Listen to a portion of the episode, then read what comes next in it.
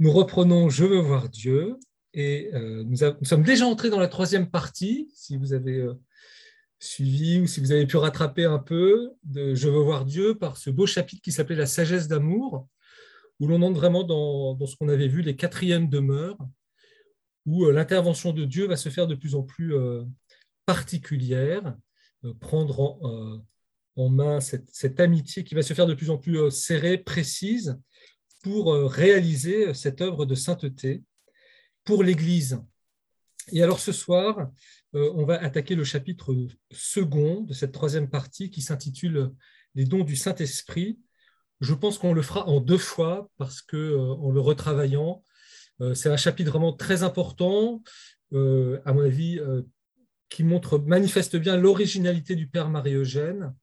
Et il y a tellement de choses à dire qu'on le coupera en deux. Et vous allez voir, c'est un, chapitre qui est parfois un peu difficile, il y a un vocabulaire, un langage assez technique, mais ça montrera aussi comment le père Marie-Eugène, il, euh, il, euh, en même temps que des fois il dit des choses un peu compliquées, qui semblent compliquées, il, explicite après de manière plus simple euh, ce qu'il est en train de dire. Donc les dons du Saint-Esprit, on va lire tranquillement et puis on va, je vais essayer d'expliquer un petit peu. Voilà. N'hésitez pas à prendre des notes pour des questions. Euh, voyez l'importance de, ce chapitre, hein, toujours en exergue la parole de Dieu que met le Père Marie-Eugène. C'est Romains 8, 14. Ceux-là sont les vrais enfants de Dieu qui sont agis par l'Esprit de Dieu. Et euh, j'ai déjà dû vous le dire, mais c'est la citation biblique que l'on retrouve le plus dans euh, Je veux voir Dieu. Et qui était donc fondamentale hein, pour le, Père Marie-Eugène, cette sagesse d'amour, comment petit à petit nous allons être envahis par, euh, l'Esprit Saint pour collaborer avec lui hein, pour son œuvre, qui est euh, l'Église, le salut du monde, la gloire de Dieu, à travers nos vies tout à fait ordinaires, nos vocations que le Seigneur nous a données. Comment cette sagesse d'amour, hein, nous avons vu, qui est à l'œuvre dans la création, à l'œuvre dans le salut, à l'œuvre dans toutes nos vies, comment cette sagesse d'amour va intervenir directement dans la vie de l'âme et y établir son règne parfait. Donc, voyez, on n'est plus dans le secours général de la grâce, mais dans le secours particulier. Eh bien, le Père Marie-Eugène dit que c'est par les dons du Saint-Esprit. Et euh, ces dons du Saint-Esprit, comme il le dit, voyez, euh, sont d'une importance capitale dans la vie spirituelle. Et cependant, Sainte Thérèse Davila ne les nomme point, Saint Jean de la Croix le réserve, appelle quelques allusions explicites. Les théologiens eux-mêmes ne les abordent que timidement, tellement les régions où ils se situent restent mystérieuses et la doctrine à leur sujet encore peu précisée. Donc vous voyez, les, grands maîtres du Carmel en parlent peu, c'est assez obscur pour les théologiens, tellement euh, nous allons voir ça, euh, ça implique la liberté de l'homme, la grâce de Dieu. Euh, et donc, euh, il me semble que c'est ce que va en dire le Père Marie-Eugène est lié aussi très fortement à l'expérience qu'il a faite lui-même de, l'Esprit Saint dans, son existence. Donc, ce serait trop long à développer dans, toute sa vie. Vous pouvez lire la biographie de, Monseigneur Gaucher sur la vie du Père Marie-Eugène. Mais vous le savez, hein, il, disait qu'il appelait l'Esprit Saint son ami. Donc il me semble que derrière, il va encore s'effacer. Il va rester. Euh, il ne va pas parler à la première personne, mais il faut voir que derrière ce qu'il va dire, il y a euh, son travail théologique, sa réflexion et aussi son expérience. Alors, bien que euh, l'étude des dons du Saint-Esprit soit difficile, il dit que une étude même sommaire sur eux, hein, sur les dons du Saint-Esprit, peut être si riche de lumière pratique que nous croyons devoir la tenter. Donc là, vous avez aussi un, donc je répète des choses qu'on a, a déjà vues, hein. euh, quelque chose de très important pour le Père Marie-Eugène. Tout ce qu'il fait, tout ce qu'il dit, c'est toujours, euh, comme il dit, pour une, expérience pratique, c'est-à-dire que pour que nous, puissions le mettre en œuvre dans notre vie. Ce qui intéresse le Père Marie-Eugène, ce n'est pas simplement de rester dans les concepts ou dans les idées, mais c'est que vraiment nous, devenions amis de l'Esprit Saint et que nous marchions sur le chemin de notre sainteté. Alors il donne le plan après que nous allons suivre ce soir. Quels sont les dons du Saint-Esprit? Pardon, que sont les dons du Saint-Esprit? Et quelle est la nature de l'action de Dieu qu'ils reçoivent. Et puis ensuite, voyez, donc on va, saisir qu'est-ce qu'un don du Saint-Esprit, et puis ensuite, quelle est l'expérience dont ils sont les instruments. Voilà. Donc, quelle expérience nous vivons à travers les dons du Saint-Esprit, et puis enfin, quelle utilisation devons-nous en faire Donc, vous voyez, c'est euh, la mise en, pratique, la mise en œuvre dans nos vies euh, des dons du Saint-Esprit. Tels sont les problèmes que nous aborderons avec la seule préoccupation d'éclairer utilement. Alors, on va d'abord chercher euh, la définition, la nature, ce que c'est, hein, les dons du Saint-Esprit, et puis aussi leur rôle dans euh, la vie spirituelle. Alors, on va commencer par une petite définition. Alors, ne, quittez pas, ne vous inquiétez pas, on va, on va expliquer ça tout simplement. Le Père Marogène parle d'une euh, définition d'après saint Thomas, qui dit que les dons du Saint-Esprit sont des habitus ou des qualités permanentes surnaturelles qui perfectionnent l'homme et le disposent à obéir avec promptitude aux inspirations du Saint-Esprit. Alors, il va commenter petit à petit ce que ça veut dire, mais disons rapidement, pour ne pas s'inquiéter, les, dons du Saint-Esprit, nous les avons reçus en même temps que euh, la grâce de notre baptême. C'est l'équipement de notre baptême. Nous avons beaucoup travaillé jusqu'à présent les vertus théologales hein, qui étaient aussi données au baptême. On, reviendra dessus euh, tout à l'heure. Donc la foi, l'espérance et la charité. Et nous avons reçu aussi ces habitus ou qualités permanentes, c'est-à-dire quelque chose qui vraiment nous est donné, qui nous appartient, qui ne peut pas partir, euh, qui font partie de l'équipement de la grâce baptismale. C'est ça, un habitus ou une qualité permanente surnaturelle, donc qui sont donnés par Dieu, qui ne viennent pas de notre, de notre nature humaine, que, que vous, parents, vous n'avez pas transmis à vos enfants, et puis qui perfectionnent l'homme, on verra comment, et euh, voilà, c'est une disposition à répondre, si vous voulez, à obéir aux inspirations de l'Esprit Saint. Ces dons sont donc des passivités engendrées dans l'âme par l'amour de charité et transformées par l'Esprit Saint en point d'appui permanent pour ces opérations directes dans l'âme. Donc, retenons d'abord que ces dons sont des passivités. Donc, euh, la passivité s'oppose à l'activité. Donc, ce sont des, euh, passivités, il va l'expliquer, euh, qui, vont permettre à l'Esprit Saint d'agir directement en nous. Voilà, c'est des qualités, des habitus, voyez, c'est des points d'appui permanents par lesquels l'Esprit Saint va agir. Et donc, vous voyez, euh, d'une certaine manière, je, ne fais rien de ces dons du Saint-Esprit, je vais revenir, mais c'est l'Esprit Saint qui va se servir de ces dons pour intervenir directement dans nos vies de chrétiens et, nous mouvoir et pour euh, nous unir à Dieu et puis nous unir euh, aux hommes voilà ce que dit le Père Margin. Cette charité surnaturelle, hein, la grâce baptismale, la grâce sanctifiante, l'amour divin, euh, parce qu'elle est amour d'amitié, établit des rapports de réciprocité entre Dieu et la main. On l'a vu. Euh, l'amour, vous voyez, c'est euh, la charité, c'est un amour d'amitié. Et donc l'amitié comprend toujours une réciprocité. J'aime et je suis aimé. En Dieu, il y a l'agapé, l'amour, qui est un, échange, une relation hein, entre les trois personnes divines. Et la charité, c'est une participation réelle à l'agapé divine, à l'amour de Dieu qui nous a été donné au baptême. Et donc, cette grâce, cette charité surnaturelle, elle va nous permettre de pouvoir avoir des rapports une relation réciproque, donc d'égalité, si vous voulez, d'une certaine manière, entre Dieu et moi. Et donc, vous voyez, la charité, comme l'amour, eh bien, il comporte une phase active et une phase passive. Dans l'amour, on donne et on reçoit. Eh c'est ce que fait exactement la charité. C'est ce que dit le Père Marie-Eugène. Tour à tour, la charité, elle est active et passive. Elle donne et elle reçoit. Elle est faite pour ces échanges et n'existe que pour eux. Donc on voit bien, vous voyez, l'amour de Dieu pour nous, entre nous, c'est une relation d'amitié. C'est un dialogue, c'est une alliance où l'on donne et où l'on reçoit. Alors, nous, de notre côté, nous avons tout reçu, mais nous avons tout reçu aussi pour donner.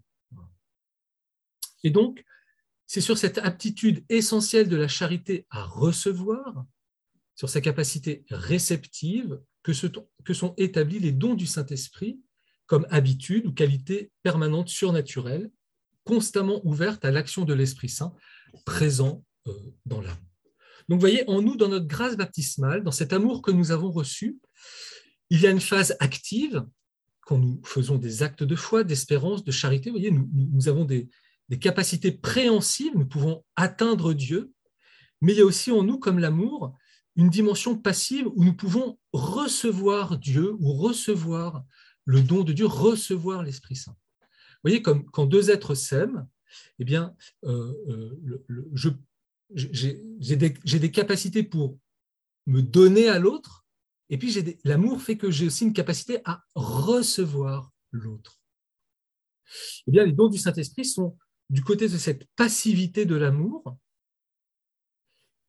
qui font, et ce sont comme des ouvertures passives qui vont permettre à l'Esprit Saint d'agir directement euh, en moi. Donc ce sont des qualités réceptives, les dons reçoivent et transmettent les lumières, voyez, l'émotion, l'action de l'Esprit Saint, et permettent ainsi les interventions directes et personnelles de Dieu dans la vie morale et spirituelle de l'âme, et jusque dans les moindres détails. Hein, nous allons voir, voilà, les vrais enfants de Dieu sont ceux qui sont agis par Dieu, et le saint c'est celui euh, qui vit en étant mu par, des interventions directes de l'Esprit Saint. Et ça, jusque dans les moindres détails de son existence, jusque peut-être dans le brossage de dents ou euh, voilà, le travail que nous avons à fournir, la conduite de notre voiture. Pas seulement, nous le verrons, pour des actes extraordinaires ou forts ou euh, uniquement spirituel de, relation avec Dieu, mais dans, tout ce que nous vivons, dans tout ce que nous faisons. Vous voyez, ce sont ces qualités permanentes, c'est-à-dire qu'elles y sont. Ces dons mettent l'âme en disponibilité constante vis-à-vis -vis de l'Esprit Saint et peuvent la livrer à tout instant à ses lumières et à son souffle. Donc nous avons des ouvertures qui permettent à l'Esprit Saint d'intervenir quand il veut pour nous aider à poser les actes euh, dont nous avons euh, besoin et à, poser des actes même les plus ordinaires, mais qui seront, euh, si vous voulez, chargés de, Dieu, etc. Vous voyez, ça rejoint aussi beaucoup aujourd'hui tous ces, toutes ces communautés, ces mouvements charismatiques. Hein. on voit bien que l'Esprit Saint doit avoir au fur et à mesure la première place dans notre vie. Alors, vous voyez, tout ça, ça a l'air un petit peu compliqué. Puis le Père Marogène, bah, il va résumer ça par une image que nous avons tous sûrement, euh, que nous connaissons tous, parce que nous avons tous été préparés à la confirmation, que nous préparons à la confirmation. Les dons sont à l'âme, ce que la voile est à la barque, que l'effort du rameur fait péniblement avancer. Vous voyez, les dons du Saint-Esprit sont comme une voile hein, de bateau, c'est-à-dire qu'en eux-mêmes, ils sont purement réceptifs à quoi? À la force du vent. S'il n'y a pas de vent, la voile ne se gonfle pas. Elle est là, elle est passive. Mais dès que le vent souffle dans la voile, eh bien la barque va avancer. Alors qu'avant, je ramais, je faisais mon effort humain. Vienne le souffle de la brise favorable qui gonfle la voile. Donc la souffle, souffle de la brise, ben, c'est l'Esprit Saint qui gonfle, qui va passer par les dons du Saint-Esprit, qui va gonfler les dons du Saint-Esprit. Ben, la vague, la barque vogue rapidement vers son but, alors même que cesse l'effort du rameur. On n'a plus besoin de, ramer, de faire des efforts. En fait, on, va continuer à faire des efforts, mais ce sera euh, puissamment porté par euh, l'Esprit Saint. Alors, à l'appellation commune de don, saint Thomas préfère la manière de parler de l'écriture, qui, n'est plus, plus, euh, plus habituelle aussi pour nous, et que l'on nomme esprit. Hein. Donc, c'est ce fameux passage d'Isaïe que nous connaissons bien, en chapitre 11, versets 2 et 3, euh, sur lui, le Messie, hein, reposera l'Esprit du Seigneur, esprit de sagesse et d'intelligence, esprit de conseil et de force, esprit de science et de piété. Il respirera la crainte de Dieu. Donc, euh, ces, dons du Saint-Esprit que, nous connaissons au nombre de sept, je, reviendrai dessus. Alors pourquoi c'est bien aussi de garder en tête ce, terme d'esprit? Parce que comme le dit le Père Magérogène, ça va bien nous éclairer. Voyez, le terme de don, pour nous en français en tous les cas, est équivoque. Parce qu'il évoque une puissance qui se suffit à elle-même. Quand je reçois un don, eh bien, euh, je peux m'en servir. Il, est actif. Voyez, on n'est plus de, l'ordre de la passivité. J'ai reçu euh, le don, euh, je ne sais pas, je suis un, un excellent, j'ai reçu un, magnifique stylo, je peux écrire avec lui, etc. Bon. Or, vous voyez, le, le don du Saint-Esprit, c'est pas le don, le terme de don pour nous n'est pas quelque chose que nous avons reçu et dont nous pouvons nous servir, c'est cette passivité de, cette, voile qui va permettre à l'Esprit Saint de se donner. Alors, je, continue. L'appellation d'esprit elle-même, surtout si elle est accompagnée de l'énumération précise des richesses surnaturelles qui nous viennent par les dons, dons de sagesse, d'intelligence, de force, risque de nous voiler la nature des dons en permettant la confusion voyez, entre le don comme puissance réceptive et l'action de Dieu qu'il reçoit et transmet. Donc l'intelligence, la sagesse, la force, c'est ce qui passe à travers le don du Saint-Esprit. C'est l'action de Dieu. Mais le don, c'est que la puissance réceptive. Donc pour y avoir, vous voyez, l'équivoque est là. C'est-à-dire que si on dit, si on parle de l'action de Dieu hein, ou de l'Esprit Saint qui agit, qui donne, alors on peut parler de la sagesse, de la force, de la lumière dont on a besoin à ce moment-là, etc.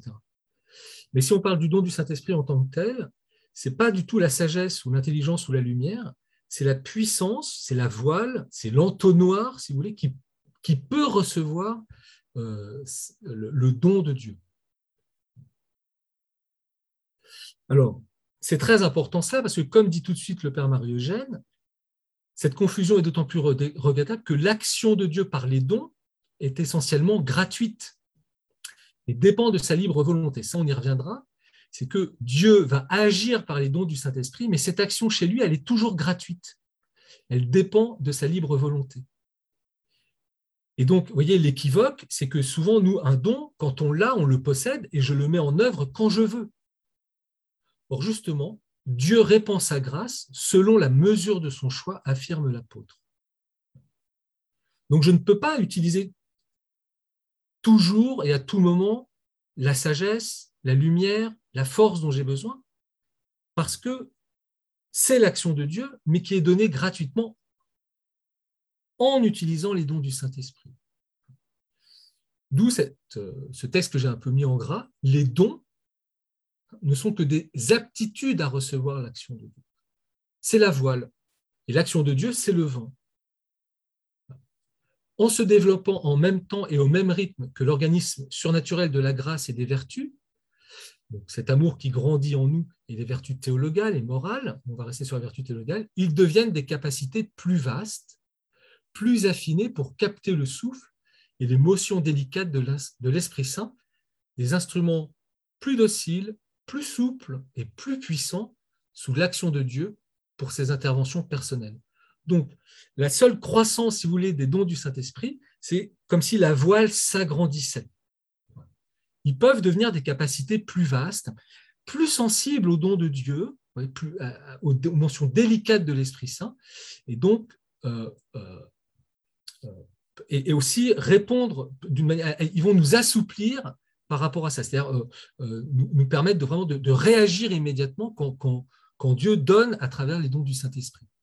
Mais ils ne, pardon, ils ne portent jamais en eux-mêmes un droit strict à une action de Dieu plus fréquente ou plus profonde. C'est toujours gratuit. Cette intervention directe du Saint-Esprit par les dons est toujours gratuite. Elle est de l'ordre de la miséricorde, de la grâce. Alors ce sera la finalité de ce, chapitre. Justement, est-ce que il y a des attitudes dans la vie chrétienne qui, d'une certaine manière, attirent irrésistiblement euh, l'action de Dieu à travers les dons du Saint-Esprit. On verra plus tard, parce que ça, c'est vraiment central dans l'enseignement du Père Marie-Eugène.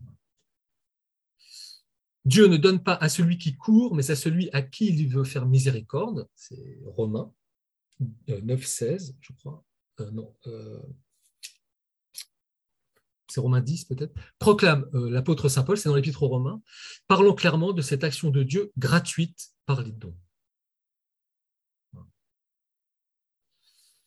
Mais si, comme on le fait habituellement, on les considère non plus seulement en eux-mêmes comme des instruments réceptifs, mais comme des instruments animés par le souffle actuel de Dieu. Donc là, le vent souffle dans la voile.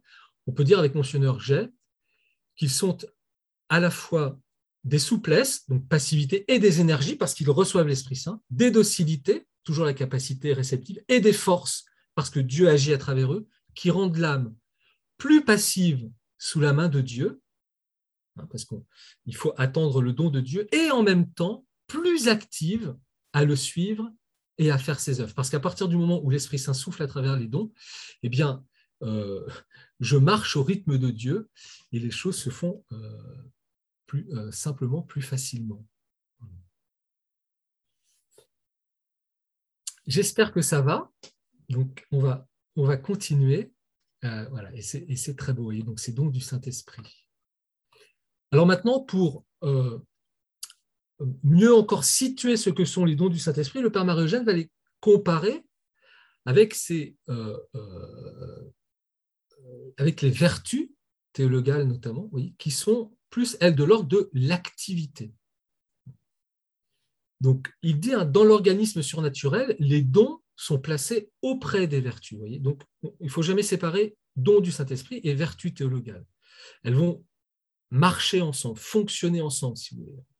Vertu et dons sont différents et distincts, hein, puisque l'une, les vertus sont plus du côté de l'activité et euh, les, dons du Saint-Esprit de la passivité, mais vont être en rapport très étroit.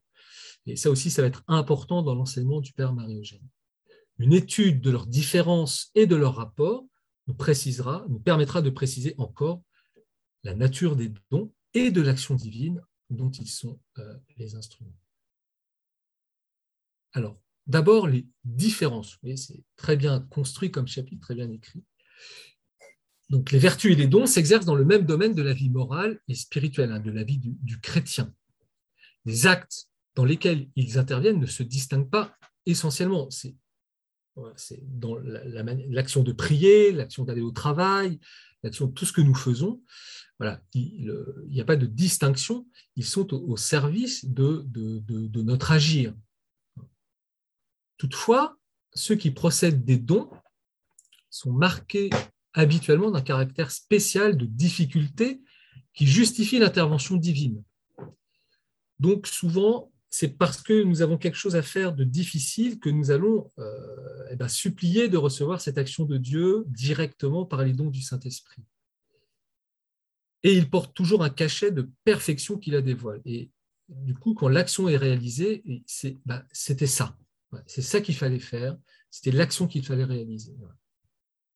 Vous voyez, c'est le mode d'opérer qui les différencie essentiellement. Donc l'action est la même, mais voilà, le Père Marogène dit que c'est dans les actions plutôt difficiles, délicates, que va y avoir l'intervention directe des dons du Saint-Esprit, alors qu'avec les vertus, généralement, eh on le fait d'une manière plus habituelle, plus facile. Mais on verra que euh, euh, l'intervention des dons du Saint-Esprit ne porte pas seulement après sur ce caractère spécial de difficulté, mais que la sainteté, justement, le but d'un enfant de Dieu, c'est de tout faire sous l'action de l'Esprit Saint. Les vertus sont des puissances, voyez, dont chacune a ses actes propres pour poser ses actes propres, la vertu surnaturelle emprunte à la faculté sur laquelle elle est greffée, ses opérations. Donc ça, on l'avait vu, hein, la vertu de foi, la vertu de foi, hein, la foi théologale qui, nous permet de nous unir à Dieu, on l'a vu dans les chapitres précédents, eh bien, elle se greffe sur euh, notre intelligence, comme la charité se greffe sur notre volonté. Et donc, pour poser son acte propre de vertu de foi ou de vertu de, charité, elle va euh, se servir de, notre faculté d'intelligence, hein, de notre composé humain, d'intelligence, de volonté, de sensibilité, etc., d'imagination, de psychisme. Vous voyez, tributaire des facultés humaines, la vertu surnaturelle est elle-même contrôlée par la raison qui les régit toutes. Son activité s'exerce sous les lumières et selon la mesure de la raison. On l'avait vu, et ça c'est normal, c'est le propre des troisièmes demeures, mais ça continue. C'est-à-dire que voilà, c'est euh, l'acte de foi, il est tributaire de mon activité humaine parce que euh, ben voilà, je décide d'aller faire. Euh, j'ai pris une lecture, j'ai commencé à méditer un texte, et puis tout d'un coup, je, fais l'acte de foi. Ou c'est pareil pour la, charité surnaturelle. Eh bien, c'est d'abord la mise en œuvre de ma volonté, de cette volonté d'aimer, de faire quelque chose par amour, de, passer du temps avec quelqu'un, etc. Et puis, euh, de vouloir m'unir à Dieu eh bien, c'est bien parce que j'ai cette volonté que tout d'un coup, je vais poser l'acte de, euh, ma vertu théologale de charité. Donc, on voit bien que nos vertus, qui sont ces facultés d'activité, de, de, préhension, eh bien, elles, sont enracinées dans notre composé humain et elles s'en servent. Et donc, c'est d'une certaine manière, elles sont dirigées par euh, ce que je suis en tant qu'être humain, c'est-à-dire être capable de m'auto-déterminer, de poser des actes.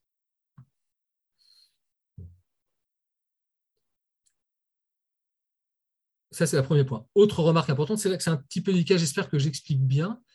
Autre remarque importante pour le point qui nous occupe, l'activité propre de la vertu surnaturelle n'exclut pas, mais suppose l'intervention de Dieu qui, comme cause première, la met en mouvement. C'est-à-dire que c'est pas mon intelligence seulement qui, et puis après ma, personne qui met en acte ma foi, c'est toujours aussi Dieu comme cause première qui, la met en mouvement. Hein. On ne peut pas agir sans la grâce de Dieu, sans que Dieu intervienne.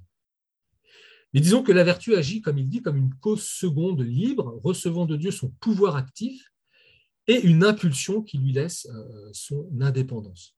Parce que ça dépend de moi aussi. Par contre, par les dons du Saint-Esprit, l'intervention de Dieu dans l'activité de l'âme devient directe et plus complète. Donc, quand Dieu intervient par les dons du Saint-Esprit, il n'a plus besoin, d'une certaine manière, il se substitue, comme dit le Père Marogène, à la lumière, il substitue pardon, sa lumière à celle de la raison, sa motion à celle de la volonté, sans supprimer la liberté. Il descend jusqu'aux facultés pour diriger et soutenir leur action. Donc, vous voyez, c'est là que c'est très délicat, c'est très mystérieux. C'est que, vous voyez, je posais l'acte de foi à partir des lumières de ma raison. Je m'aidais de cela, etc. Quand Dieu va intervenir par les dons du Saint-Esprit, sa propre lumière va euh, se substituer à, ma raison et sa motion à celle de ma volonté humaine. Et en même temps, cela ne va pas supprimer ma liberté. je ne deviens pas une marionnette dans les mains de Dieu, mais au contraire, je vais devenir plus libre. Et voyez, cette, cette action de Dieu par les dons du Saint-Esprit va descendre jusque dans nos facultés humaines, d'intelligence, de volonté, jusque dans notre sensibilité, pour diriger et soutenir leur action. Donc, si je prends un exemple très simple, euh, enfin très simple, par exemple, dans, l'oraison, voyez, on voit bien des fois l'oraison, eh bien, euh, on fait des actes de foi après avoir trouvé une posture qui me permet de, mettre mon corps dans une position qui, ne, me gêne pas. Je vais recueillir mes sens à travers une image, une icône, je vais prendre un texte pour que mon intelligence travaille dessus, etc. Et puis, à partir de tout cela, de ce recueillement de toutes mes facultés, je, fais l'acte de foi, d'amour, pour m'unir à Dieu. Et des fois, eh bien, nos facultés, euh, on l'a vu, hein, par les distractions et les sécheresses, eh bien, elles, partent à droite et à gauche, ce qui rend difficile de tenir dans l'horizon. Et bien, parfois, vous avez peut-être déjà vécu cette expérience, Dieu, par les dons du Saint-Esprit, va venir apaiser nos facultés, va venir prendre nos facultés d'une certaine manière pour qu'elles restent orientées euh, vers lui. Et du coup, mon acte de foi va rester stabilisé. Il va stabiliser mon acte de foi, mon acte d'amour, mon acte d'adoration. Et j'ai l'impression que euh, bah, ça se fait très facilement. C'est de plus en plus facile. Pour ça, voyez, comme c'est les dons du Saint-Esprit, c'est gratuit. Donc, ce n'est pas toujours comme ça que nous vivons nos oraisons. Mais on en a peut-être déjà fait euh, l'expérience. Ou peut-être qu'à une Eucharistie, voyez, eh bien, à une communion, un jour, il nous est arrivé d'être attirés profondément ou d'être dans une très grande paix voyez, alors qu'on avait couru auprès de, nos enfants qui, euh, dans l'église, on avait l'impression d'avoir pas du tout écouté l'homélie, d'avoir rien suivi, et hop, avec la réception de, l'hostie, on sent une grande paix, on est attiré dans les profondeurs. voyez, là, il y a une action directe de Dieu, du Saint-Esprit, qui vient apaiser nos facultés, et, puis les, les orienter, euh, soutenir mon action de foi vers Dieu l'âme est agie par Dieu et les facultés deviennent ses instruments. Dieu n'est plus seulement cause première générale, hein, comme dans l'activité des vertus, c'est-à-dire que c'est lui qui mouvait, mais après, il y avait, moi qui, agissais avec toutes mes facultés humaines, mais il descend par les dons dans le domaine habituel de la causalité seconde, hein, euh, notre humanité, en agissant par les facultés de l'âme qu'il tient sous l'emprise de sa lumière et euh, de sa motion. Donc, vous voyez, euh, c'est la, différence avec les dons et les vertus. Et là, on va voir maintenant le rapport des vertus et des dons, mais on voit déjà comment les, dons vont permettre de, aux vertus de, va en stabilisant notre, notre psychisme, notre euh, psychologie, etc., il va permettre aux vertus théologales de rester fixées en Dieu. C'est ce qu'il va essayer d'expliquer dans le rapport des vertus et des dons ces comportements divers n'opposent pas vertu et don, mais le permettent de se compléter et de s'unir harmonieusement pour la perfection de la vie spirituelle.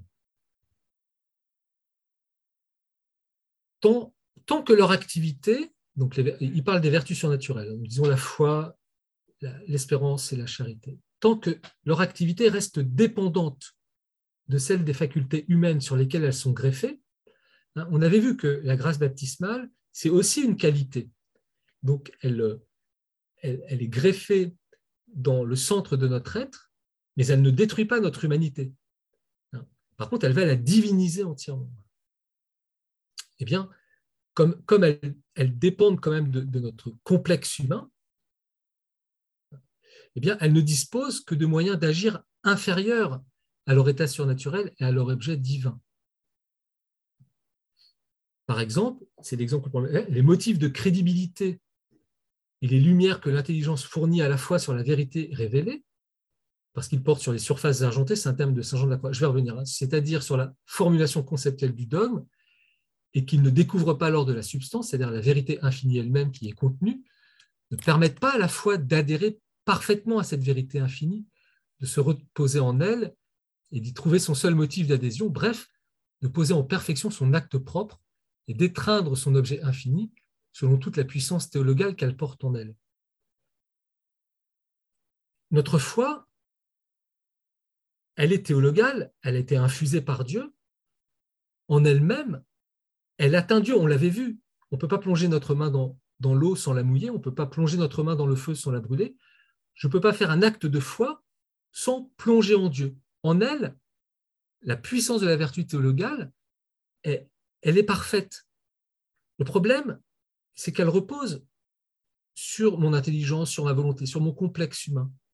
Et moi, je n'ai accès à Dieu, par exemple, euh, dans l'ordre de l'intelligence, que par les lumières que l'intelligence fournit à la fois sur la vérité révélée. C'est pour ça qu'il bah, faut travailler le catéchisme, etc. Mais ces vérités révélées, exprimées dans le dogme, restent bien pauvres par rapport à la, à la réalité qu'elles essayent d'atteindre, qui est Dieu lui-même. Alors du coup, ça fragilise ma vertu théologale. C'est ce que dit le, père Marie-Eugène. C'est pour ça qu'elles ne permettent pas à la fois d'adhérer parfaitement à cette vérité infinie, de s'y reposer.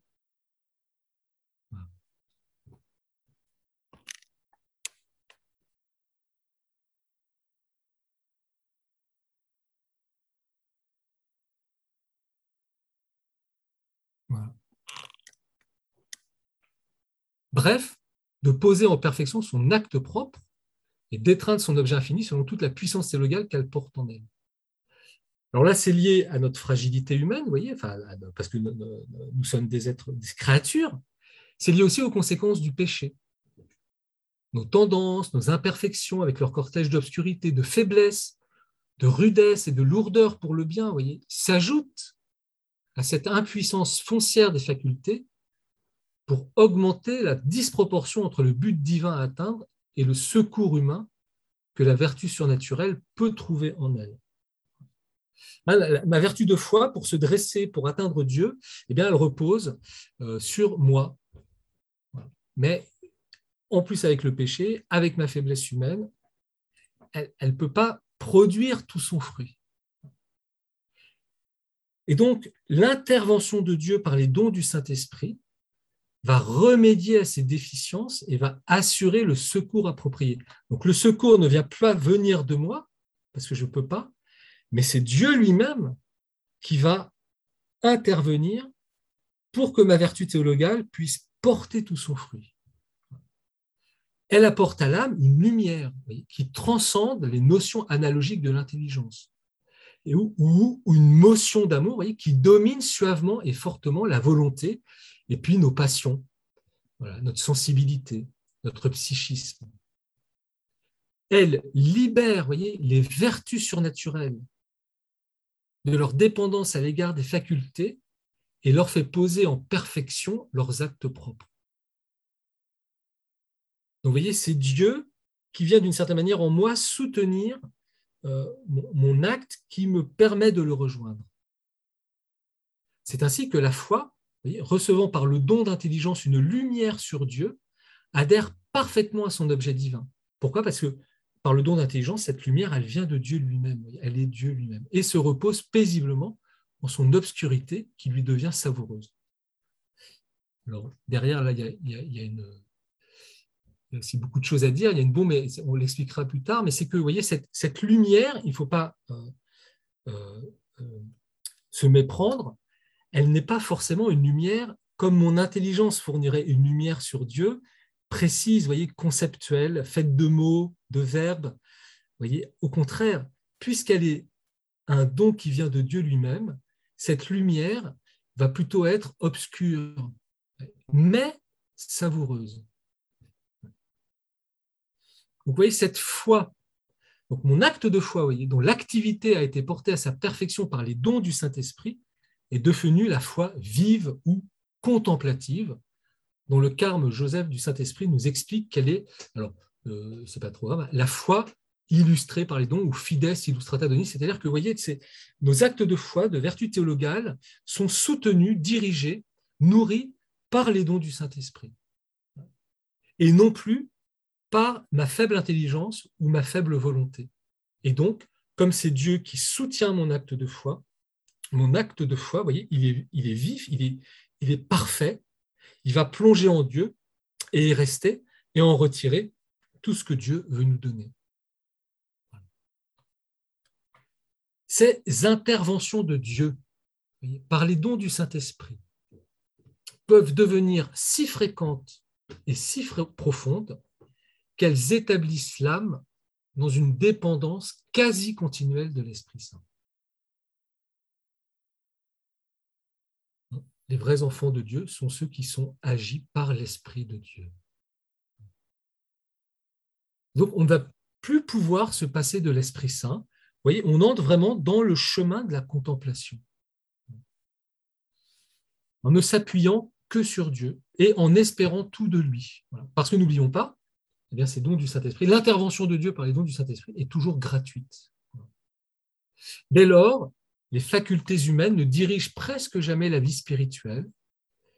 Ils ne sont plus habituellement que des instruments. ça ne veut pas dire qu'on ne fait pas des actes d'intelligence voyez, ou de volonté, etc., mais ils sont plus premiers. Voyez. Ils, sont, ils sont dépassés, elles sont dépassées, nos facultés humaines, et elles vont être saisies par l'Esprit Saint, elles vont être dynamisées euh, par Dieu, par l'intervention de l'Esprit Saint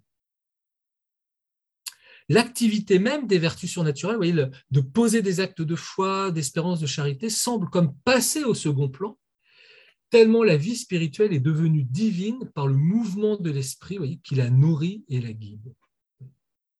on a l'impression que c'est Dieu qui donne Dieu à Dieu. C'est dans ce sens Et, sous la lumière d'une telle expérience, que Sainte Thérèse de l'Enfant Jésus disait à la fin de sa vie, je n'ai pas eu encore une minute de patience, ce n'est pas ma patience à moi, on se trompe toujours. Vous voyez, on pourrait croire qu'on était dans les grandes extases mystiques, non, pas du tout. Ça descend jusque dans la vie morale. Thérèse était patiente, mais elle ne le possédait pas. Comme une force acquise définitive, etc., elle, saisit que c'est à chaque seconde que Dieu, par l'intervention des dons du Saint-Esprit, lui donne cette patience. Donc, cette dépendance complète de Dieu, voyez, on ne va, on ne va compter que sur Dieu d'une certaine manière.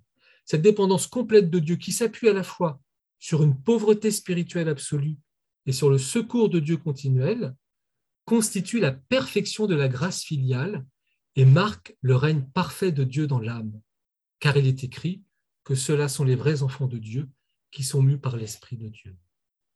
Et donc, vous voyez, euh, on va y revenir plus tard, euh, celui, le saint qui est mu par l'Esprit de Dieu, par l'Esprit Saint, qui ne s'appuie que sur Dieu finalement, eh bien, il est dans la pauvreté spirituelle. C'est les béatitudes. Heureux les pauvres d'esprit, le royaume de Dieu est à eux. Et donc, on voit bien que le saint, ce n'est pas le héros dont on avait vu, mais qui s'appuie sur sa propre force, qui dit attendez, attends, je vais y arriver par moi-même, etc. Vous voyez, cette dépendance radicale de l'Esprit Saint fait de l'enfant de Dieu eh ben, quelqu'un qui fait l'expérience de sa pauvreté absolue, et donc qui euh, demande à, chaque instant euh, le secours de Dieu. Je me souviens d'une histoire qu'on racontait d'un prêtre de Notre-Dame de Vie qui faisait à la fin de sa vie de, un peu de, l'évangélisation porte à porte, et qui, quand il se rendait chez les gens, voyez, il, il, euh, eh bien, il, il demandait, il, témoignage il, il, se sentait une telle pauvreté, de, de voilà, une peur, etc. Et, alors il appelait, il demandait l'Esprit Saint sans cesse, etc. Et puis, en fait, la, rencontre se passait très bien. Il, rayonnait de Dieu. Pourquoi? Parce que ben, voilà, il, ne s'appuyait que, que sur Dieu. Alors vous allez voir quelque chose aussi de, très important. Maintenant, ce que va dire le Père Marigène. Donc, vous voyez, on est toujours très, c'est dans la dentelle, dans la finesse. Euh, j'espère que, ça nous éclaire un, petit peu. Je trouve que c'est assez, lumineux et euh, je, suis conscient que mon commentaire euh, obscurcit plus qu'il n'éclaire sûrement. Donc en cet état spirituel si élevé, hein, l'âme, semble-t-il, reste habituellement éveillée sous l'action de Dieu et il coopère par un suave abandon. Donc vous voyez, comme s'il y avait voilà, une conscience de l'expérience de Dieu, vécue à chaque instant. Mais il faut se détromper de cela. Il arrive aussi que Dieu intervienne dans l'âme sans que celle-ci en ait la moindre conscience. On va voir même que c'est ce qui plaît plutôt au Père Marie-Eugène. C'est-à-dire que des fois, Dieu va intervenir directement parce que nous l'avons demandé ou parce que c'est le don gratuit de sa miséricorde, alors que nous devons poser un acte tout simple, hein, changer une couche, euh, voilà, je suis infirmière, je dois rencontrer, visiter un malade, je suis professeur, je dois donner mon cours, enfin, euh, toutes les situations humaines, eh bien, Dieu va intervenir par l'action du Saint-Esprit et nous n'en aurons pas conscience. Mais nous sommes ouverts. Dieu intervient dans l'âme sans que celle-ci en ait la moindre conscience. L'emprise divine produit parfois un choc qui suspend les facultés, comme dans l'union mystique. Et pendant cette perte d'essence, l'âme est merveilleusement enrichie. Donc des fois, il peut y avoir vraiment une telle intervention puissante. Alors là, on, saisit que vraiment Dieu nous, prend. Et ce qu'il appelle, une expérience, l'emprise, on la, on, la, vit vraiment. Et peut-être qu'il nous est arrivé de vivre ces, des grâces-là. Mais Dieu peut aussi enrichir une âme de la même façon, ça c'est fondamental, et y déposer des trésors qu'elle ne découvrira que plus tard, sans qu'il y ait suspension des sens et sans prise de conscience immédiate. Ou encore, il saisit une faculté, mon intelligence, ma volonté, ma sensibilité, et sans lui révélant d'aucune façon son emprise, il lui fait poser un acte voyez, qui, qui paraît naturel ou même indélibéré, mais dont les effets surnaturels révèlent avec certitude la motion divine efficace qu'il a produite. Alors, je vais prendre deux exemples. tout simple. La première, c'est celle de Thérèse de l'Enfant Jésus. Vous savez que Thérèse, euh, elle a une maladie psychique, la mort de sa maman, des deuils, la, perte de Pauline, sa seconde maman qui rentre au Carmel, etc. Et puis elle, va vivre un épisode de, maladie psychique dont on pense qu'elle ne s'en sortira jamais, etc. Dont elle-même est très consciente, voyez, mais elle est comme paralysée. Et une grande faiblesse chez Thérèse. Et puis vous savez que euh, la nuit de Noël 1896, elle va à la messe, elle communie, elle rentre chez elle, et puis là, il y a, on a mis euh, il devrait y avoir les cadeaux, les cadeaux à la cheminée, etc. Puis le, monsieur Martin est très fatigué, il s'assoit dans son fauteuil, il souffle un peu, il dit encore une fois, et puis Thérèse s'en aperçoit, elle monte dans sa chambre, et euh, Céline, sa sœur, dit Oh là là, ça y est, c'est fini, euh, ça va repartir dans les pleurs, etc. Et, Thérèse redescend de ses escaliers, elle est toute en joie, elle déballe les cadeaux devant son père, etc. Et Céline n'en revient pas, ni son père d'ailleurs. Et c'est là, il y a ce fameux texte, en cette nuit, hein, où, euh, Dieu Tout-Puissant se fit petit enfant. Voilà, c'est sa grâce de guérison, elle a une grâce de guérison très puissante, hein, qui fait qu'elle va commencer sa course de géant comme elle est. En un instant, le Seigneur fit ce que je, n'étais pas arrivé à faire euh, depuis des années. Mais cette intervention de Dieu, c'est pas au moment où elle déballe les cadeaux, etc. C'est une grâce eucharistique. Elle a reçu sa guérison à l'Eucharistie, elle ne s'en est même pas rendue compte. C'était complètement inconscient. Un autre exemple, il a pu vous arriver qu'un jour vous avez discuté avec quelqu'un, je ne sais même pas si on appelait l'Esprit Saint ou pas, vous avez dit une parole, d'une banalité affligeante pour vous, vous vous en souvenez même plus, et puis quelques temps après, quelques années après, quelques mois, la personne reviendra vous voir en vous disant tu sais, un jour, on a discuté, ah oui, oui, et puis tu m'as dit ça à un certain moment. Ah bon? Eh bien, euh, tu as répondu, à, ou, ça m'a donné une lumière, ou euh, ça m'a fait du bien, ou, des choses comme ça. Et, vous ne vous en souvenez absolument pas, vous savez absolument pas ce que vous avez dit, c'était absolument inconscient. Eh bien, à travers cet acte-là, Dieu est intervenu. Cette emprise de Dieu sur une âme qui l'ignore, paraissait à Sainte Thérèse de l'Enfant Jésus la sainteté la plus désirable parce que la plus simple. N'est-elle pas aussi la plus haute? Demande le Père Marie-Eugène. Elle est du moins celle qui révèle le mieux combien l'Esprit de Dieu, plus agile que tout mouvement, pénètre et s'introduit partout à cause de sa pureté. Hein, donc ça, c'est la Bible. Et donc, vous voyez, c'est, une sainteté sans expérience, sans, euh, sans euh, euh, expérience mystique, voyez, de, ou de, d'énormes phénomènes, etc. Elle est dans le plus ordinaire, dans nos actes les plus ordinaires, dans nos relations les plus quotidiennes, et pourtant, nous sommes agis par l'Esprit de Dieu. Pourquoi parce que, nous l'aimons, nous prions, etc., bien sûr. Hein. Et c'est toujours libre. C'est ça qui est étonnant, antinomique, d'une certaine manière. Alors quand, Thérèse dit que c'est cette emprise de Dieu sur une âme euh, qui est la sainteté la plus désirable, parce que elle vit elle-même cette expérience au Carmel, où il y a une carmélite, euh, je ne sais plus son nom, euh, Louis c'est qui, était l'ancienne prieure du Carmel, qui, est mourante, qui, est, malade sur son lit d'agonie, enfin de, malade plutôt pour l'instant, et puis un jour, Thérèse, eh bien, elle n'est vraiment pas bien, vous voyez, même Thérèse, après qu'elle soit rentrée au Carmel, hein, elle a eu les mêmes difficultés que nous. Elle vit des tensions en elle, etc. Et puis elle va visiter cette sœur. Elle va lui tenir compagnie. Et tout d'un coup, la sœur lui dit N'oubliez pas que notre Dieu est un Dieu de paix. Et à ce moment-là, cette parole, eh ben, effectivement, met Thérèse dans la paix et elle, ressort apaisée. Vous toutes ces angoisses, toute cette tension a disparu. Et la semaine d'après, plus tard, elle reva voir cette sœur et elle lui dit Mais vous vous souvenez, ma sœur, ce que vous avez dit?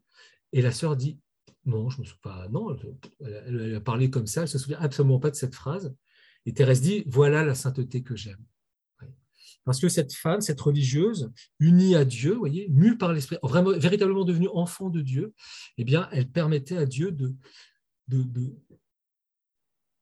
produire une action dont les fruits sont euh, euh, extrêmement féconds. Donc ça nous arrive à tous, si vous voulez, que l'Esprit Saint passe par nous et nous nous en rendrons même pas compte. Donc c'est cette utilisation des dons du Saint-Esprit, cette vie sous l'action du Saint-Esprit n'est pas du tout une vie extraordinaire.